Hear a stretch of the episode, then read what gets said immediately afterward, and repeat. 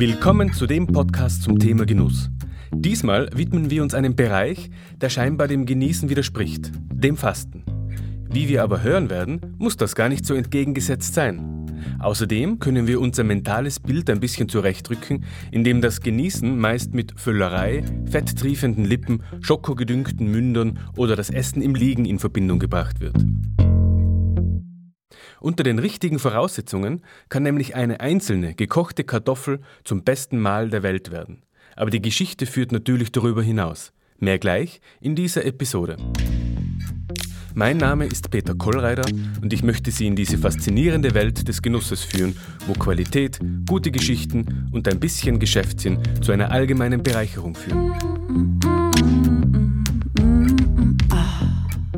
Das war unglaublich, einfach diesen, diesen Erdäpfel zu essen, einen kleinen Bissen davon zu nehmen und der hat geschmeckt wie alles, was man sich an guten Dingen vorstellen kann.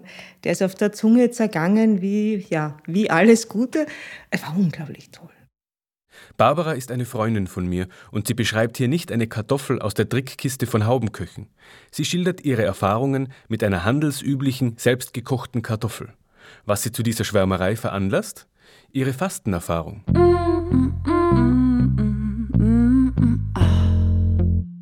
Diese Folge hat sich komplett anders entwickelt als angenommen. Eigentlich ist nur der Anfang übrig geblieben, den Sie zu Beginn gehört haben. Ich wollte an den vorherigen Podcast-Teilen anknüpfen und über den Genussverzicht erzählen, vom selbstgewählten und vom fremdbestimmten Genussverzicht, von der Möglichkeit eines Lebens ohne den Genuss ins Zentrum zu stellen, von Verboten, Tabus und so weiter.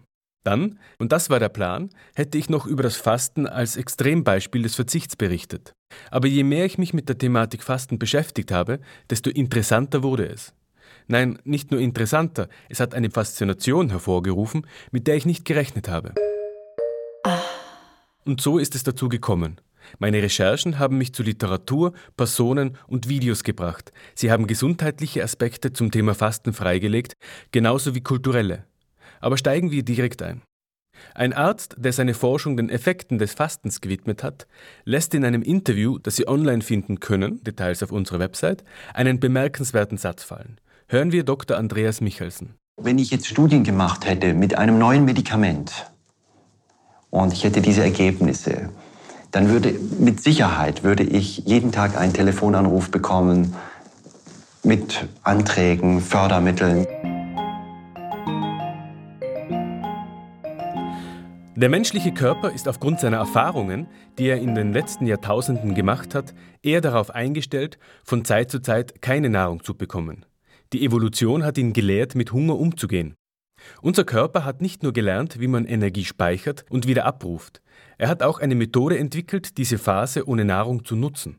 Zum Beispiel, um sich von Giften zu reinigen, von schädlichen Zellen oder von unnötigen Fetten. Das klingt im ersten Moment nachvollziehbar, aber ich möchte noch zwei faszinierende Aspekte anführen. Zum einen, die positiven Effekte des Fastens sind so beeindruckend, dass anerkannte Wissenschaftler ins Schwärmen geraten und sogar spekulieren. Hätte ein Pharmaunternehmen die Aussicht auf ein Medikament, das ähnlich positive Resultate aufweist wie das Fasten, dann würde man alles Geld, was zur Verfügung steht, in die Entwicklung dieses Medikaments stecken. Und das ist nicht weit hergeholt. Es wird tatsächlich bereits versucht, eine Pille zu entwickeln, die die Effekte des Fastens imitiert. Ein zweiter Aspekt in Bezug auf die Evolution des Menschen und den Phasen ohne Nahrung sei noch erwähnt. Vom Prinzip her ist eine ständige Nahrungsaufnahme, regelmäßige Mahlzeiten, wie wir sie heute kennen, historisch gesehen nicht normal. Mit der heutigen Dauerversorgung hat einfach niemand gerechnet. Der Körper ist darauf ausgelegt, Fett zu speichern, weil wer weiß schon, wann es wieder etwas zum Essen gibt. Fett lässt sich schnell speichern und leicht herumtragen. Tritt der Zeitpunkt ein, dass die Nahrungszufuhr ausfällt, dann wird ein Feuerwerk an Prozessen in Gang gesetzt. Zum einen, um die inneren Ressourcen zu verbrauchen und zum anderen, um den Körper beim Reinigen von innen zu unterstützen. Das Fasten ist ein uraltes Programm, das in den menschlichen Körper eingeschrieben wurde. Wir können das nicht innerhalb von Jahrzehnten oder Jahrhunderten ändern, und wir können froh sein, dass es dieses Programm noch gibt.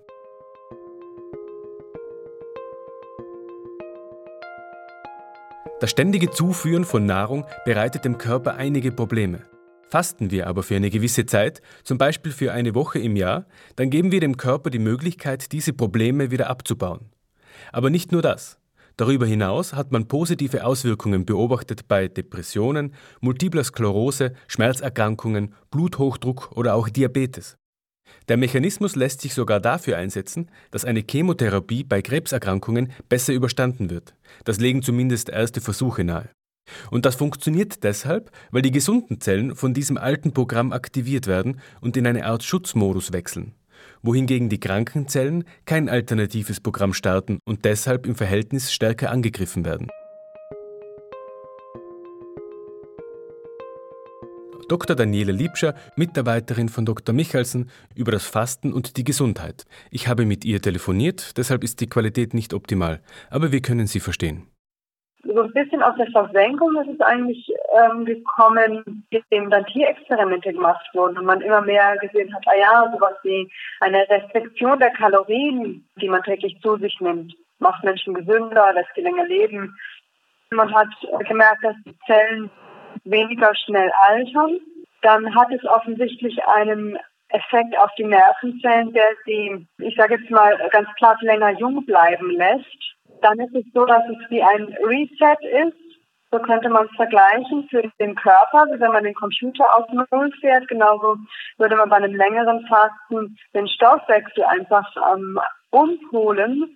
Die Leber kann dann nicht mehr mit Zucker arbeiten, sondern muss mit anderen Stoffwechselwegen auch arbeiten. Also wenn es ein Medikament wäre, wäre das ein Blockbuster sozusagen.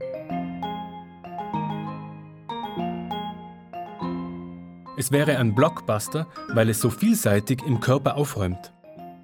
Was das Ganze mit Genießen zu tun hat, dazu kommen wir gleich. Zuerst aber gehen wir zurück zu den Ursprüngen des Fastens. Die Religionswissenschaftlerin Dr. Birgit Heller. Bei sehr vielen archaischen Religionen, also ethnischen Religionen, kann man eigentlich sagen, dass das Fasten einen reinigenden, vorbereitenden Charakter hat, beispielsweise vor der Jagd oder vor kriegerischen Auseinandersetzungen eingesetzt wird oder beispielsweise an vor besonderen rituellen Zeremonien, etwa an den Lebensübergängen, also vor der Initiation, vor der Heirat. Ja auch als äh, Abwehr von bösen Geistern verwendet wird, beispielsweise. Also das ist vielleicht der älteste Zugang zum Fasten überhaupt. Während davon in den großen religiösen Traditionen, die wir ja heute in der Gegenwart verbreitet noch haben, ein Element äh, übrig bleibt oder noch immer eine wichtige Bedeutung hat, das ist die Reinigung.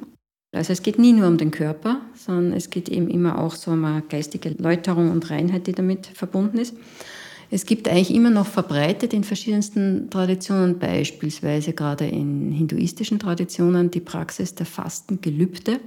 Also wenn man ein besonderes Anliegen hat, wenn man irgendwas erreichen möchte, beispielsweise, so geht es indirekt dann doch um Gesundheit, die Gesundheit der Kinder, die Gesundheit des Ehemanns, ja, dann kann das sein oder kommt sehr oft vor, dass die Ehefrauen sich da zuständig fühlen dafür und dass sie, um dieses Ziel zu erreichen, ein Fastengelübde irgendeiner Gottheit gegenüber ablegen und das dann unterschiedlich lange halt einhalten.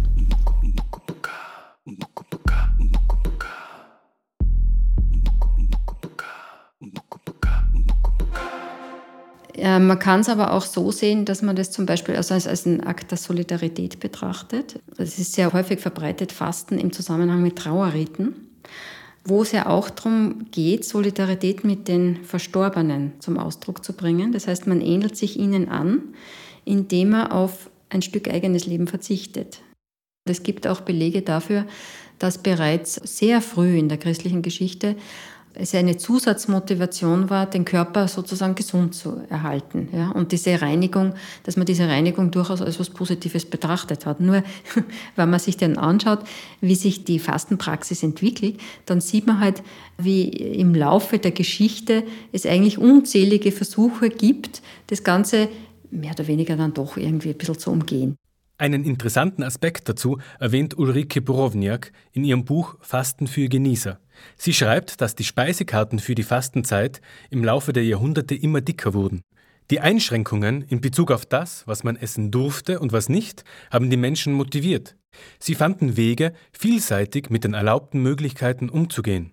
Wenn der Verzicht als Vorschrift kommt, wird der Mensch kreativ. Ich zitiere kurz aus ihrem Buch.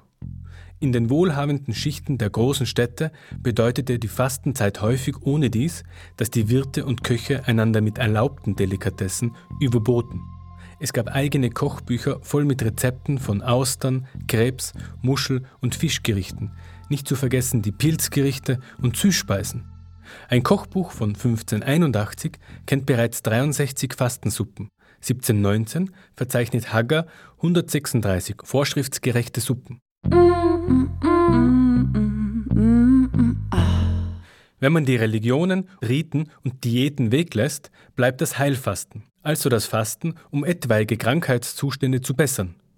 Ich habe es vorher schon erwähnt. Circa in der Hälfte des vorigen Jahrhunderts hat man begonnen, auch Fasten für Gesunde anzubieten. Das kann prophylaktisch wirken, also vorbeugend bei Krankheiten. Es ist gerade in unserer heutigen Zeit des Überflusses von Information und Nahrung relevant. Helmut Lützner hat wesentlich dazu beigetragen, die Nachricht von den Vorteilen des Fastens unters Volk zu bringen. Er selber war Mitarbeiter des legendären Fastendoktors Otto Buchinger und wurde durch eine Fernsehserie über das Fasten in den 1970ern bekannt. Das war eine kleine Revolution, weil das Thema so einer breiten Öffentlichkeit wieder zugänglich gemacht wurde. Man hat das Fasten wieder in das Leben der Menschen gebracht. Und das, nachdem man sich im Folge der großen Kriege und Nöte zu Beginn des 20. Jahrhunderts in Europa geschworen hatte, niemals wieder hungern zu müssen. Lützners dazu erschienenes Buch hat sich bisher über zwei Millionen Mal verkauft. Ich habe mit ihm über das Fasten für Gesunde gesprochen. 1976 gab es vier Sendungen, viermal eine Stunde mit dem Thema Fasten.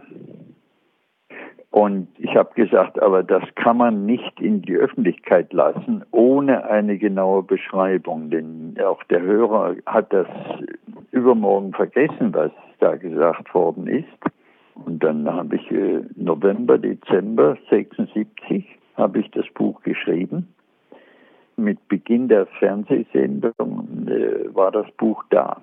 Ich habe ihn auch gefragt, woher die Methode kommt, die damals vorgestellt wurde und die heute noch praktiziert wird. Das kommt an sich von Buchinger selbst. Er selbst war ja sehr krank allerdings, ja.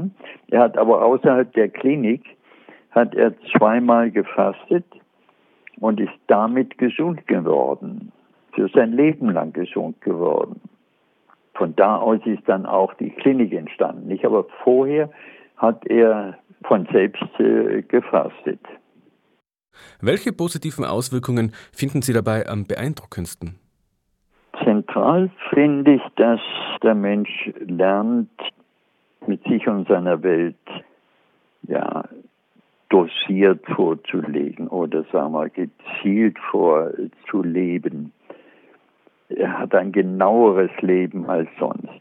In dem Fall würde man auch sagen, genießen. Nicht? Er kann sein Leben und seine Bewegung, er geht auch wandern beim Fasten oder auch Skifahren. Und das macht ihm enorm viel mehr Spaß, als es vielleicht sonst machen würde. ich kann viel besser dosieren, ich kann viel besser genießen kann mich viel besser wohlfühlen, aber ich kann auch dann empfinden, was, was esse ich da. Eine Kunstnahrung oder eben irgendetwas sehr Natürliches oder Früchte, Erdbeeren zum Beispiel. Nicht, weil schmecken die Erdbeeren oder sind die hochgezüchtet und schmecken nach gar nichts. Es ist wirklich die beste Form, gesund zu werden, wenn die Indikation stimmt. Als Ärzte sind wir sehr stolz auf das Fasten als das beste Heilmittel, wie wir sonst als Ärzte mit Medikamenten oder anderen äh, Praktiken äh, zur Verfügung haben.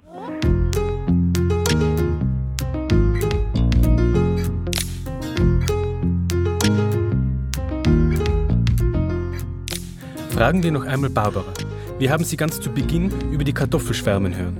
Sie ist Künstlerin und nicht nur deshalb sehr gespürig und selbstreflexiv hören wir ihr zu, was sie vom Fasten berichtet. Ja, großartig. Also es ist eingetreten, was ich mir persönlich erhofft habe. Ich meine, die großen Erlösungsfantasien, die meine Freundinnen gehabt haben, die sind jetzt nicht wirklich bei mir eingetreten. Ja, also sozusagen, dass ich jetzt wirklich Gott ähnlich werde oder ich weiß nicht, das Innerste ähm, ganz frei wird. Aber es war für mich ein sehr intensives und tolles und großartiges Erlebnis.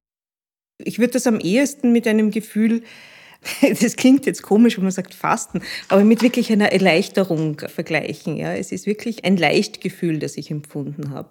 Nicht jetzt, weil das Gewicht nicht da war, sondern weil mein Kopf und meine Aufmerksamkeit, meine Möglichkeit, die Umwelt aufzunehmen, so unglaublich leicht war. Es war klar und leicht. Also ich habe beobachten können in einer Form, die, die sonst ein bisschen verschwommen ist. Es war angenehm. Man war ein bisschen außerhalb von normalen Relationships und ein bisschen distanzierter, dadurch, dass man einfach anders war, weil man eben nichts gegessen hat.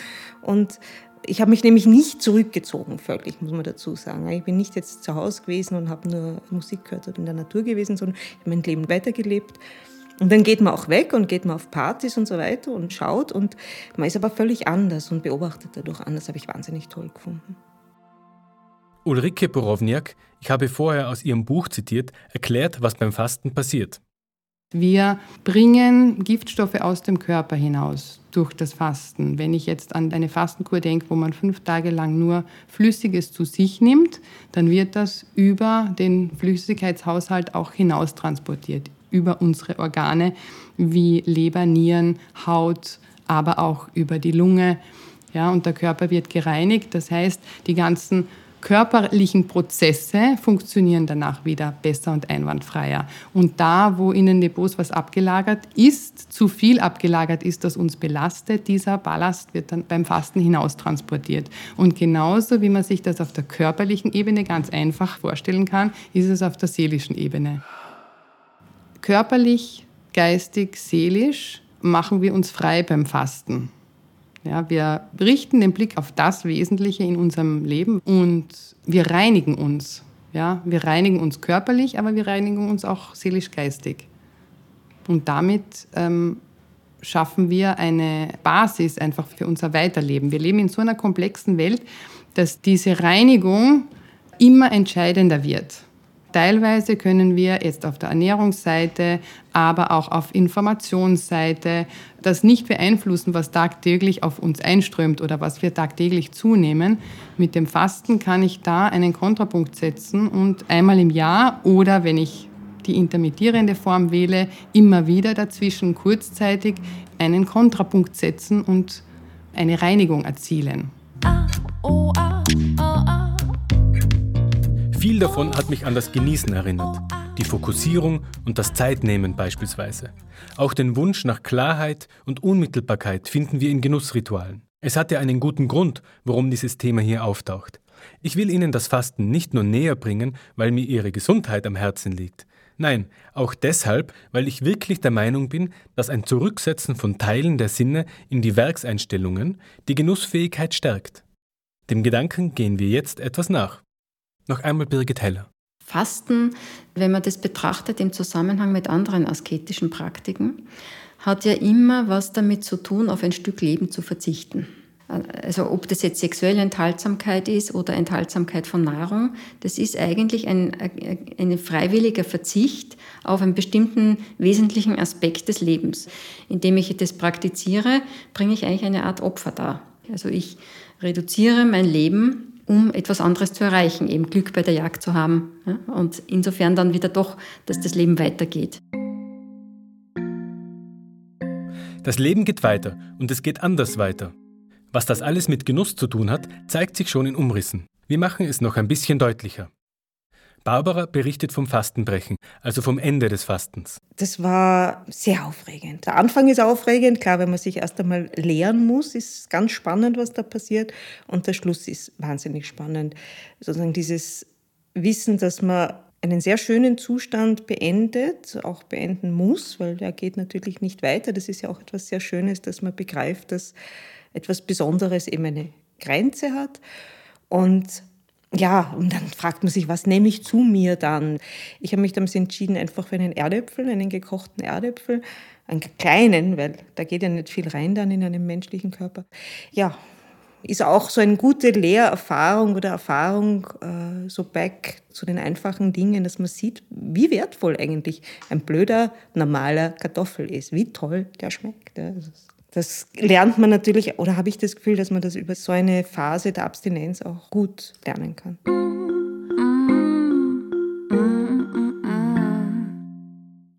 Was wir durch den Verzicht ermöglichen, ist in weiterer Folge mit dem Genuss verwandt.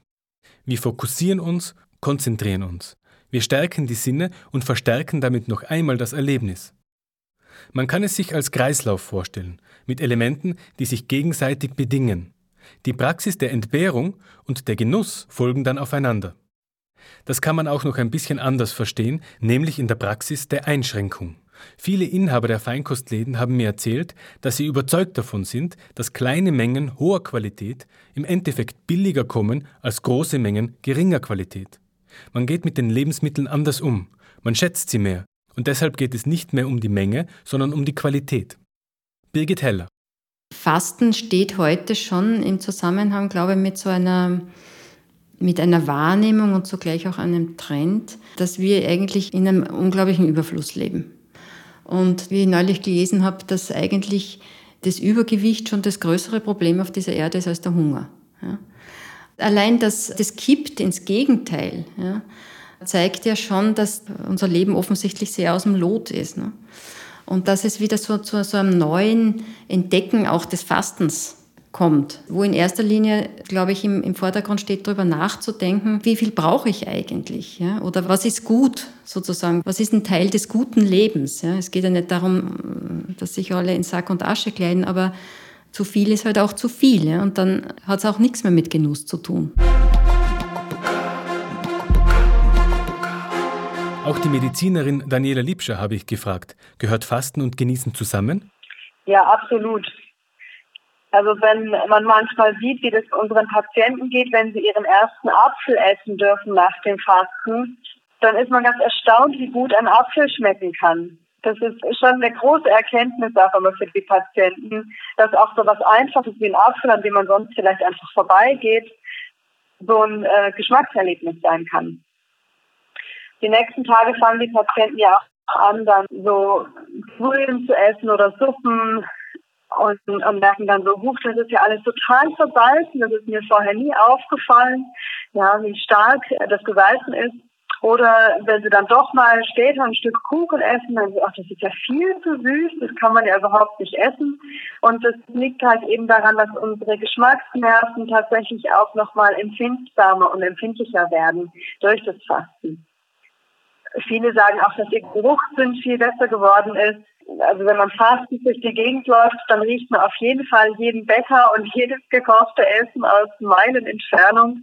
Und das ist ein ganz besonderes Erlebnis, weil sonst riecht man das gar nicht mehr. Sonst fällt einem das überhaupt nicht mehr auf, weil wir so gesättigt sind einfach von dem, was unsere Gesellschaft uns ständig bietet. Von daher ist, glaube ich, Fasten eine unbedingte Voraussetzung für wirklichen Genuss.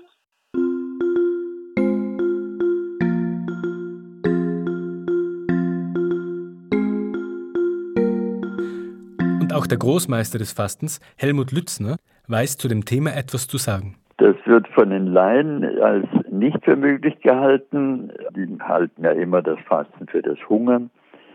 Aber wer Fasten gelernt hat, der weiß, dass das Genuss werden kann. Ich kann nach dem Fasten besser und genauer genießen als vorher. Das Fasten und Genießen hängt ganz, ganz eindeutig für mich zusammen, weil das Fasten sozusagen die Lehre schafft und den Zeitraum schafft, also die Auszeit, dass wir überhaupt erst genießen können. Also für mich heißt genießen können, überhaupt einmal die Zeit zu haben, die Achtsamkeit und im Jetzt zu sein, dass ich das überhaupt spüre. Also sprich meine fünf Sinne, die zum Genuss gehören, überhaupt erst spüre. Und das alles ist in einer Fastenwoche auch die Basis, die Grundvoraussetzung, ja, dass diese Lehre geschaffen wird und der Genuss Schritt für Schritt immer stärker möglich ist.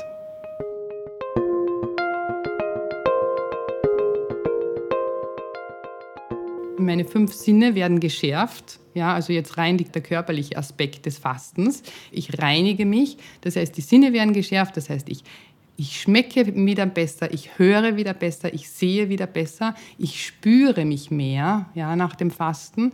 Ich spüre vielleicht auch meine Umwelt und meine Mitmenschen mehr. und werde auch sensibler dadurch natürlich. Aber alle diese Aspekte heißen für mich ja auch Genuss, ja, wenn ich eben diese, meine fünf Sinne wieder stärker aktiviere. Im Fastenprozess selbst ist es jedoch auch so, ich muss nicht darauf warten, weil wenn wir uns vorstellen, in welcher komplexen Zeit wir leben derzeit und wie viele Sinneseindrücke, Informationen tagtäglich in uns hineinströmen, auf uns zuströmen, dann ist das, sich einmal aus diesem Alltag herauszunehmen, sozusagen eben diesen Freiraum für sich selber zu schaffen, allein das ist schon ein Genuss. Also auch den Blick auf das Wesentliche wieder zu richten. Ich kann ja, wenn ich fünf Dinge parallel mache, gar nichts von den fünf Dingen spüren. Das sagt man ja immer, ist dein Wecker nicht neben dem Computer, du wirst es überhaupt nicht schmecken können. Also das heißt, ich kann mich deshalb, weil ich mich da herausnehme und auf einzelne Aspekte meines Lebens und meiner Gefühle wieder widmen kann, kann ich die auch viel stärker wahrnehmen und damit erst auch richtig genießen.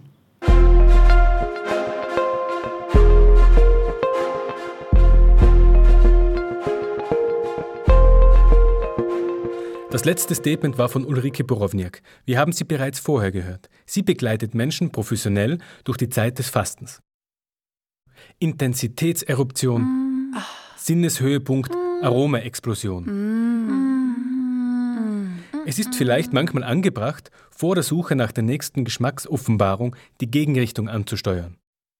An der Spitze des Berges können wir zwar den Grat entlang gehen, aber erst wenn wir uns wieder ins Tal begeben, kann der Spaß des Aufstiegs wieder beginnen.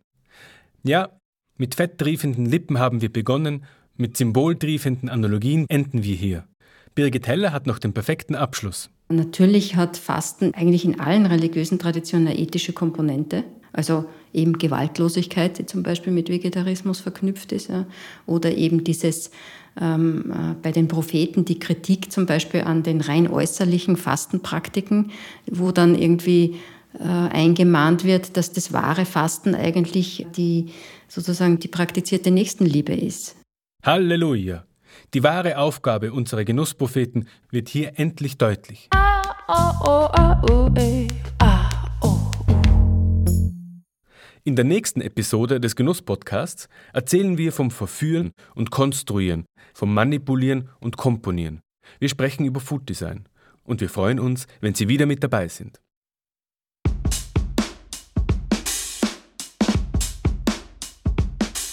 Jetzt kommen wir wieder zu unserem Sponsor.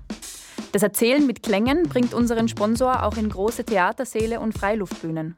Einer seiner regelmäßigen Partner dabei ist die Agentur Arzgerei. Ich habe mit Mitch Trippold von der Arzgerei gesprochen. Mitch, erzähl doch mal, was macht ihr so? Ja, hallo. Wir sind ein Wiener Kunst- und Design-Kollektiv und einer unserer Schwerpunkte zum Beispiel ist eben Film und Animation für die Bühne. Und was verbindet euch mit der Höragentur? Das erste Mal haben wir uns bei so einer Zusammenarbeit am Theater getroffen in Tirol bei Per Günd war ein wunderschönes Stück eigentlich, was eben von der Audioebene wie auch von der visuellen Ebene gut funktioniert hat. Und seitdem hatten wir, ich weiß nicht genau, zehn Zusammenarbeiten, immer wieder in diesem Rahmen, aber auch in ähm, anderen Projekten, Imagefilmen, Werbefilmen. Und was ist das Besondere an der Zusammenarbeit mit der Höragentur? Einerseits ist, glaube ich, dass Peter einen sehr ähnlichen Ansatz wie wir. Also er hat einen sehr erzählerischen Ansatz. Wir erzählen mit Bildern, Peter erzählt mit Tönen. Wunderschöne Geschichten. Und ein anderer Aspekt ist, wir sind es normalerweise gewöhnt, fertige Sounds zu bekommen und die einfach quasi abzuarbeiten. Mit Peter war aber die Zusammenarbeit immer ein Dialog. Er ist auf uns eingegangen, wir sind auf ihn eingegangen. Und deswegen glauben wir, dass immer etwas Größeres dabei entstanden ist. Danke, Mitch. Gerne.